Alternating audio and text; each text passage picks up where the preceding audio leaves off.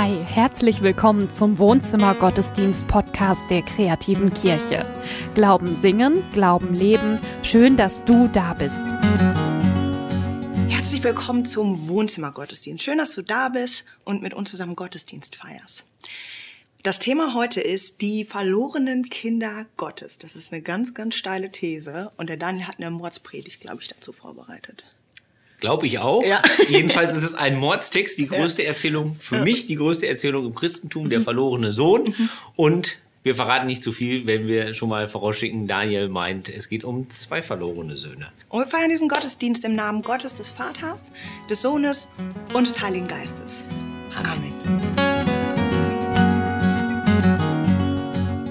Es ist jetzt fast drei Jahre her. Da war ich äh, mit meiner Frau, Familie und Teil Freunde, waren wir auf Mallorca. Wir haben ein großes Haus gemietet, wir haben zwei große Autos gemietet, wir haben gelebt wie die Könige. Es war, ja, es war doll großartig. Und doch ist die, die klarste Erinnerung, die ich an diesen Urlaub habe, ist eine etwas tragische. Denn wir waren eines Abends in der Nähe von Palma an einem Strand und da gab es einen Gottesdienst. Eine große Überraschung. Ja, da ist eine, eine, deutsche Gemeinde, die hat irgendwie ihre Gemeindefreizeit da gemacht und gesagt, wir feiern unseren Gottesdienst hier in Palma am Strand und dann kommen Leute dazu, die Gott gar nicht kennen.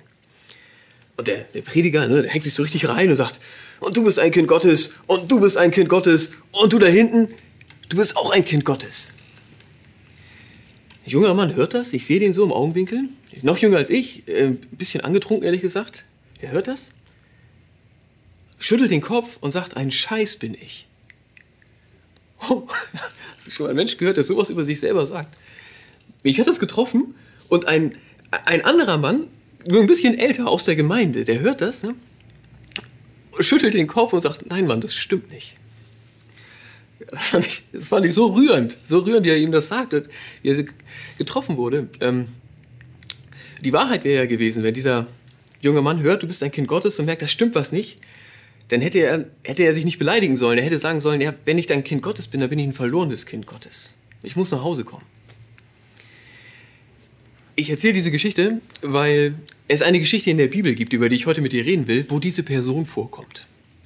Da kommt dieser junge Mann vor, der den Kopf schüttelt und das von sich selber sagt. Und da kommt sogar noch eine Person vor. Und das ist einer aus der Gemeinde. Das ist einer von denen, die da mega fleißig am Strand alles aufgebaut haben und so. Die kommen beide davor. Ähm, es ist eine Geschichte, die Jesus erzählt, um uns zu zeigen, wie Gott ist. Er spricht von Gott, er spricht von den Kindern Gottes, er spricht davon, wie diese Kinder Gottes verloren gehen können. Und wenn du diese Geschichte heute das erste Mal hörst, dann bitte ich dich, ey, saug die richtig auf. Weil es ist ein mega wichtiger Text. Ja? Wenn ich nur fünf Texte aus der Bibel aussuchen dürfte, würde ich sagen, der gehört auf jeden Fall dazu. Jesus erklärt, wie Gott ist. Nicht, kann man gar nicht wichtig genug nehmen. Und auch wenn du den Text das hundertste Mal hörst, dann gilt genau das Gleiche. Diese Geschichte ist was Besonderes. Jesus selbst malt uns Gott vor Augen. Wir lesen gemeinsam Basisbibel, Lukas Evangelium, Kapitel 15. Jesus erzählte weiter. Ein Mann hatte zwei Söhne. Der Jüngere sagte zum Vater, Vater, gib mir meinen Anteil am Erbe. Und da teilte der Vater seinen Besitz unter den Söhnen auf. Ein paar Tage später machte der jüngere Sohn seinen Anteil zu Geld und dann zog er in ein fernes Land. Äh, was passiert hier? Es ist eine Geschichte, ne? es geht nicht darum, dass das wirklich passiert, sondern Jesus erzählt, damit wir was lernen. So, und in dieser Szene ist es so, das ist alter Orient, da ist irgendwie ein Hof. Eine Familie hat Landbesitz, hat Viehbesitz, hat auch Diener, gibt zwei Söhne und der Jüngere sagt, Vater, ich hätte jetzt gern schon mal mein Erbe. Und der Vater sagt nicht, sag mal, bist du bescheuert? Ja, ich lebe doch noch. So, sondern der Vater teilt jetzt wirklich den Besitz. Die Hälfte des Besitzes, Land, Vieh, Diener, alles kriegt der Jüngere. Was tut der Jüngere? Er verkauft das und geht in ein fernes Land, heißt es. Dort führte er ein verschwenderisches Leben und verschleuderte sein ganzes Vermögen. Ja, herzlichen Glückwunsch. Als er alles ausgegeben hatte, brach in dem Land eine große Hungersnot aus und auch er begann zu hungern. Da bat er einen der Einwohner des Landes um Hilfe. Und der schickte ihn aufs Feld zum Schweinehüten. Er wollte seinen Hunger mit dem Schweinefutter stillen, das die Schweine fraßen aber er bekam nichts davon. Und da ging der Sohn in sich und dachte, wie viele Arbeiter hat mein Vater? Und sie alle haben mehr als genug Brot. Aber ich komme hier vor Hunger um. Ich will zu meinem Vater gehen und zu ihm sagen, Vater, ich bin vor Gott und vor dir schuldig geworden. Ich bin es nicht mehr wert, dein Sohn genannt zu werden. Nimm mich als Arbeiter in deinen Dienst. Und so machte er sich auf den Weg zu seinem Vater. Also, er verprasst alles, es ist alles weg, er hat gar nichts mehr und jetzt, wo er nicht mehr weiter weiß, geht er zurück zum Vater.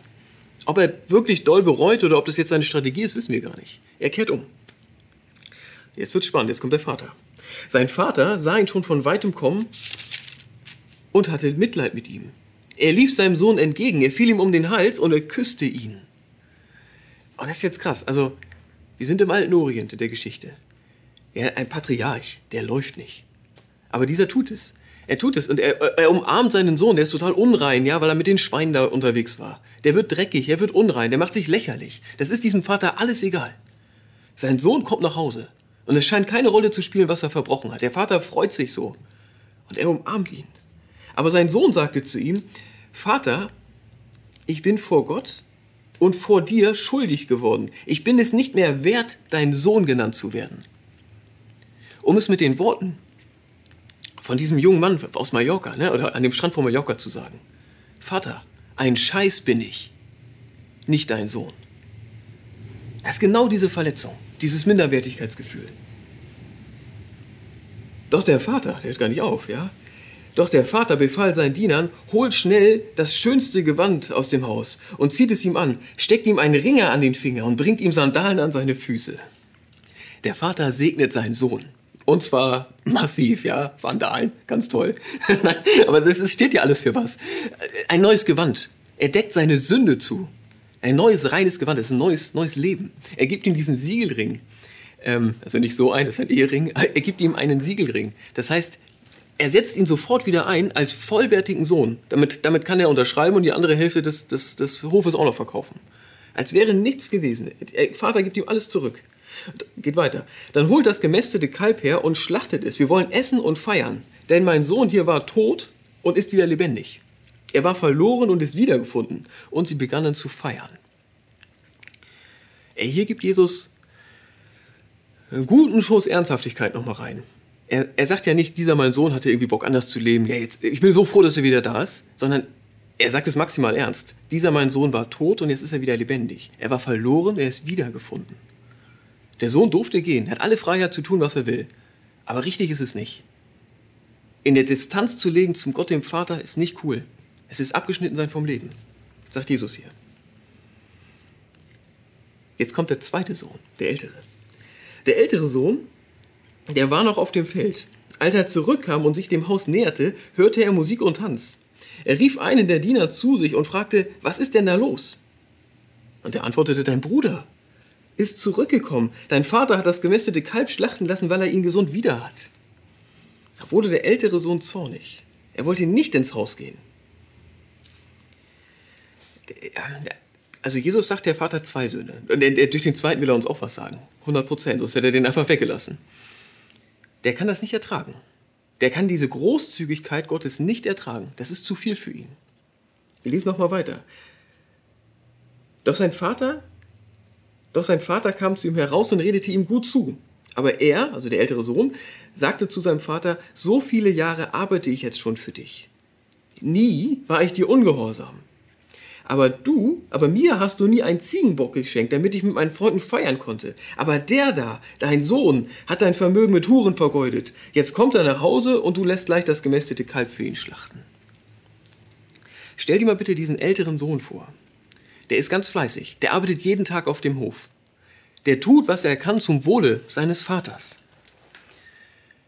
Und er denkt, das muss so sein. Niemals hast du mir überhaupt einen, einen, Ziegenbock gegeben, damit ich Spaß hätte mit meinen Freunden. Er denkt, er darf gar nicht anders leben.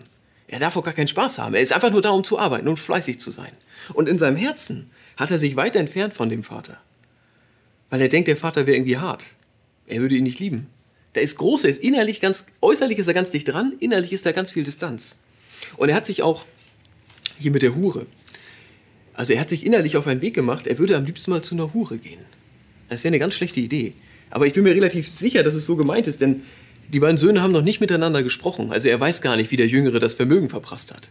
Aber er, der Ältere, wenn er ausbrechen würde, dann würde er zu einer Hure gehen. Ich, ich glaube, das ist seine Fantasie irgendwie. Ich bin mir sicher, dass das nicht gut wäre für ihn, aber man merkt, wie es in seinem Herzen aussieht. Er ist ganz dicht dran am Vater, aber innerlich ist er ganz weit weg. Und denkt irgendwie, Gott wäre hart. Und das ist alles, er ist innerlich verloren. Da sagte der Vater zu ihm, mein lieber Junge, du bist immer bei mir. Und alles, was mir gehört, das gehört dir. Aber jetzt mussten wir doch feiern und uns freuen, denn dein Bruder hier war tot und er ist wieder lebendig. Er war verloren und er ist wiedergefunden. Der Vater herzt auch diesen Älteren. Er sagt, mein lieber Junge, alles, was mir gehört, gehört dir. Du bist ein reicher Kerl. Du könntest gut leben. Also, also der Vater, der, der bestraft doch jetzt diese, diese, man muss ja sagen, ist ja fast Missgunst des Älteren. Der hält das alles aus und hat ihn lieb und will ihn dicht an sein Herz haben. Will, dass er innerlich zurückkehrt. So, das ist diese Geschichte. Jesus spricht von Gott als dem Vater ja, er sagt, so wie der Vater in dieser Geschichte ist, ist Gott. Und er spricht von diesen zwei Kindern Gottes, den zwei Söhnen, die auf ihre Art verloren gehen. Der Jüngere auf seine Art und der Ältere auf seine, auf seine ganz andere Art. Er geht innerlich verloren. Und ich bitte dich, vielleicht, ähm, vielleicht hast du gerade so einen kleinen Knoten im Kopf, weil du sagst, aber mein leiblicher Vater, der ist, der ist so anders als der Vater, den Jesus hier beschreibt. Deswegen mag ich dieses Bild Gott als Vater nicht. Ich, ich kann das verstehen, aber ich finde, vielleicht wäre es möglich, da nochmal genau hinzugucken, was Jesus hier meint. Jesus sagt ja nicht, Gott ist wie Väter so sind. Ja, Gott, Jesus sagt ja nicht, auch nicht, Gott ist irgendwie männlich oder so. Was Jesus hier sagt ist, Gott ist so wie der Vater hier in dieser Geschichte. Ich male euch ein Bild vor Augen von einem Vater. Und so ist Gott. Das ist es, was Jesus sagt. Und er sagt, wir sind seine Kinder. Und wir drohen, verloren zu gehen. Ja, wir können äußerlich verloren gehen, wir können innerlich verloren gehen. Aber wir sind seine Kinder. Und, und es ist natürlich die Einladung. Jesus lädt uns ein, dass wir Beziehung leben zu diesem Gott. Und zwar nicht zu irgendeinem Bild von Gott, zu irgendeiner Fantasie von Gott, sondern so, wie Gott wirklich ist. Und Gott ist so, wie Jesus ihn hier beschreibt. Und das Erste, was wir klären sollten, glaube ich, so, was Jesus uns, glaube ich, fragt durch diese Geschichte ist, möchtest du so leben? Möchtest du bei diesem Vater leben? Nicht irgendwo, sondern bei ihm. Weil bei ihm das Leben ist. Weil es ihm gut ist. Äh, das ist, es ist keine Frage, die gestellt wird im Sinne von, bei Gott leben ist gut, woanders leben ist auch gut. So ist das hier nicht gemeint. Jesus macht es ernst. Jesus sagt, bei Gott leben, da ist das Leben. Bei Gott leben, das ist gut. Er sagt an der andere Welt, er war verloren. So drückt Jesus das ja aus. Er war tot und jetzt ist er zurückgekommen und das ist gut. Ich, das würde ich jetzt gar nicht überraschen, ich, ich möchte das natürlich für mich. Ich möchte als Kind dieses Gottes in seiner Nähe leben. Und ich, ich, also ich, ich hoffe, dass du das auch möchtest. Und auch wenn du denkst, es wäre irgendwie komisch, es ist irgendwie schwer, oder ich gucke den Gottesdienst jetzt ja nur, weil wir haben ja eh nichts anderes zu tun, ja. Und dann gucke ich halt mit, wenn meine Frau guckt. Was Gott für sich für dich wünscht, was Jesus sich für dich wünscht, ist Beziehung zu diesem Vater. Er wünscht, dass du, er wünscht sich für dich, dass du das annimmst, dass du als Kind Gottes in der Nähe Gottes lebst. Weil es unglaublich wertvoll ist, weil es nichts Besseres ist, nichts Besseres gibt. Ich glaube, da ist das Leben. Da ist die Heimat. Da ist die Beziehung, die wir wirklich brauchen. Das ist das Erste. Und wenn wir sagen, okay, ich möchte das, ich möchte als Kind Gottes leben, und zwar in der Nähe Gottes, dann lohnt es sich, glaube ich, nochmal diese zwei Kinder anzuschauen. Die, die sind ja auch von Jesus extra so gemalt, damit wir uns in ihnen wiedererkennen. Damit wir erkennen, wo wir vielleicht manchmal einen Schritt von Gott wegmachen, wo wir vielleicht zu, zu, zu verloren gehen drohen. Da sollen wir was erkennen und natürlich den Schritt auf Gott wieder zumachen. Also lass uns die beiden Kinder nochmal angucken. Den, äh, den Jüngeren und dann den Älteren. Der Jüngere, der ist ja sehr krass gezeichnet so, ne? Der, der lebt sein Leben, als würde es den Vater nicht mehr geben. Er nimmt den Besitz und verprasst alles. Ich weiß nicht, ob es in deinem Leben Zeiten gab oder du so drin steckst, dass du Dinge tust, die einfach nicht gut sind für dich. Die machen irgendwie Spaß vielleicht, aber sie schaden dir, sie schaden vielleicht auch anderen und es, es führt zur Katastrophe. So ist es ja hier. Man kann auch auf eine ganz andere Art verlorenes, jüngeres Kind Gottes sein. Also, dass man so lebt, als würde es Gott gar nicht geben. Da kann man nur unendlich spießig bei sein, ja, und total vernünftig und alles äußerlich richtig machen und so, aber trotzdem gar keine Beziehung haben zum Vater. Das gibt's auch. Ich, ich glaube, es gibt eine Million Möglichkeiten, das verlorene, jüngere Kind Gottes zu sein aus dieser Geschichte. Und die Botschaft ist aber an alle jüngeren, verlorenen Kinder Gottes die gleiche. Jesus sagt, es ist völlig egal, was du getan hast setzt das krasseste Unrecht ein, was auf dein Kerbholz geht. Es ist auch egal, wie lange du so gelebt hast, als würde es Gott gar nicht geben. Was du über ihn alles Fieses gedacht hast. Ob du, es spielt gar keine Rolle. Denn Gott ist nicht irgendwie, Gott ist wie dieser Vater. Und Gott läuft seinen verlorenen Kindern entgegen. Er herzt sie, er küsst sie, er umarmt sie. Er gibt dir ein neues Gewand. Das ist ein neues Leben. Das ist das neue Leben, was, was Jesus erschafft, ja? So das, das, das reine Gewand. Er gibt dir Segnungen. Dieser Ring und die Sandalen und so. Ich meine, ich, ich höre das so wie, Gott wird für dich Wunder tun. Er wird, er wird dir nicht alles geben, was du brauchst. Das ist keine, keine Hexerei, Zauberei oder sowas. Aber er wird Wunder für dich tun. Also nicht alles, was du willst, aber vieles, was du brauchst. Ich glaube, so darf man es sagen. Da ist so Großzügigkeit, solche Herzlichkeit, solche Freude über ein verlorenes Kind, das zurückkommt. Wenn du dich in dem Jüngeren wiedererkennst, dann geh nach Hause. Genau das ist die Aufforderung. Geh nach Hause. Und Gott wird sich einen Keks freuen, wenn ich das mal so sagen darf. Vielleicht bist du auch eher der Ältere oder die Ältere. Also ein Mensch, der äußerlich ganz, ganz dicht dran lebt an Gott. Ich habe gesagt, der kommt Menschen aus der Gemeinde, die da auf Mallorca diesen Gottesdienst gefeiert haben, die kommen auch in diesem Text vor. Ich stelle mir natürlich jemanden vor, der da unglaublich fleißig ist. Ja, der hat die, hat die Freizeit erst organisiert. Ja, da stundenlang telefoniert, damit das nicht so teuer wird. Dann hat er den, jetzt fährt er dann den gemieteten Gemeindebully durch die Gegend und ist der Erste, der sagt, ja, wir müssen jetzt anfangen, den Gottesdienst aufzubauen, weil nachher kommen die Leute und so. Er ist unendlich fleißig. Da ist jemand, der, keine Ahnung, jetzt geht er auch in Gottesdienst, wo man nicht singen darf. Ja, Hauptsache unter das Wort kommen. Gott dienen. Da ist ganz viel Ernsthaftigkeit in seinem Glauben. Und es ist ganz wesentlicher Teil seines Lebens, dass er Dinge tut für Gott. Solche Menschen gibt es ja heute. Und solche Menschen, du merkst, ich kann, ich kann da gar nicht drüber reden, ohne dass da Sympathie mitschwimmt. Weil natürlich, ey, solche Menschen tun so viel Gutes und von solchen Menschen profitiert man so sehr. In der Gemeinde sind das die, auf die du dich immer verlassen kannst. Immer. Die machen es auch, wenn es keinen Spaß macht, weil es gemacht werden muss. Also, was ich sagen will, weißt du, alle, alle, alle profitieren von den Früchten des Feldes um in dem Bild von dem Text zu bleiben, die der Ältere oder die Ältere da hervorbringt. Und trotzdem, und das, das sollten wir auch heute hören, trotzdem ist da eine Gefahr drin.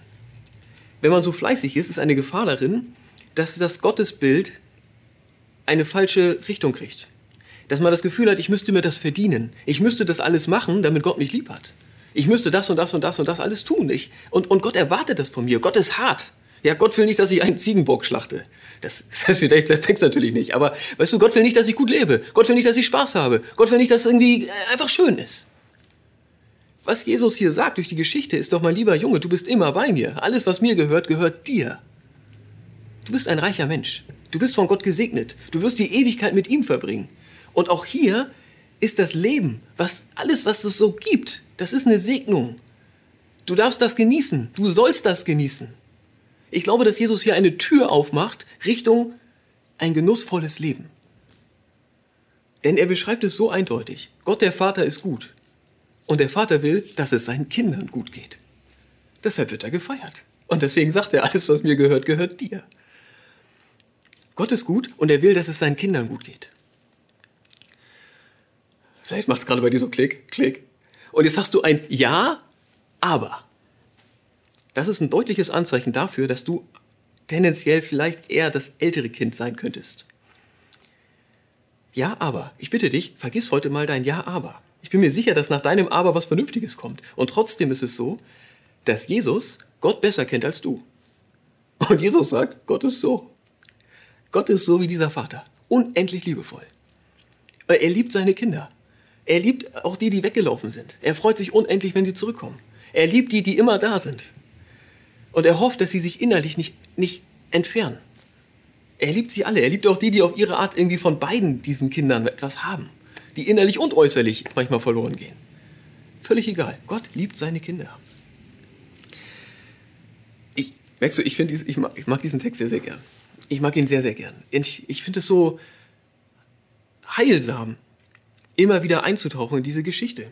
Weil sie uns ganz, ganz klar vor Augen malt, Gott ist nicht irgendwer und Gott ist auch nicht irgendwie, sondern Gott ist wie dieser Vater. Und, und, und du und ich, wir sind auch nicht irgendwer, sondern wir, wir sind die Kinder dieses Vaters. Amen. Was für eine unglaubliche Erzählung von den beiden verlorenen Söhnen. Der eine ist tatsächlich weg, der andere meint, dass er da ist. Es ist unglaublich. Der äh, Luther soll gesagt haben, wenn die ganze Heilige Schrift verloren geht und dieses eine Gleichnis bleibt erhalten, dann ist alles gerettet. Glaubst du das auch? Äh, Ich glaube das. Ich glaube, das ganze Evangelium ist eigentlich da drin, in, der, in dem Gleichnis. Ja. Wer kommt zum Vater, ne? Also entweder auf die eine Art oder auf die andere Art irgendwie. Ne, wenn du dich schon sicher bei Gott glaubst irgendwie, ich glaube, dann kannst du auch immer noch was lernen. Und ich glaube, wenn du, wenn du dich von Gott entfernt hast, dann gibt es auch immer wieder Wege zurück, irgendwie, die in der Geschichte ja gut eröffnet werden. Ja. So kann man ich schon. Jeden Also- was rausnehmen, ja. Also ich will nicht sagen, jeder ist immer auch ein Verlorener, Ja. aber also, dass man zurück will zu Gott, das, das, Mhm. das, das kenne ich gut jedenfalls. Wir, wir haben ja nachher bei auf dem Kaffee, werden wir noch ein bisschen drüber reden. Wohnzimmergottesdienst at kreative-kirche.de. Das ist deine Adresse für Fragen und Anregungen und Gebetsanliegen. Wenn du möchtest und wenn du kannst, dann würden wir uns freuen über eine Spende. Der Wohnzimmergottesdienst und die kreative Kirche finanzieren sich über Spenden. Wir sind total dankbar für alles, was da schon gekommen ist und ähm, ja, auch dankbar für alles, was danach kommt. Vielen Dank. Es gibt noch mehr Videos auf diesem Kanal, gleich zum Beispiel auf dem Kaffee, das Kirchcafé zu diesem Wohnzimmergottesdienst. Wir werden noch ein bisschen weiterreden. Julia und ich werden, welcher Sohn ist und so weiter von uns beiden. Und es gibt auch noch andere Formate, zum Beispiel Glaube am Morgen. Wenn du magst, schau da mal rein.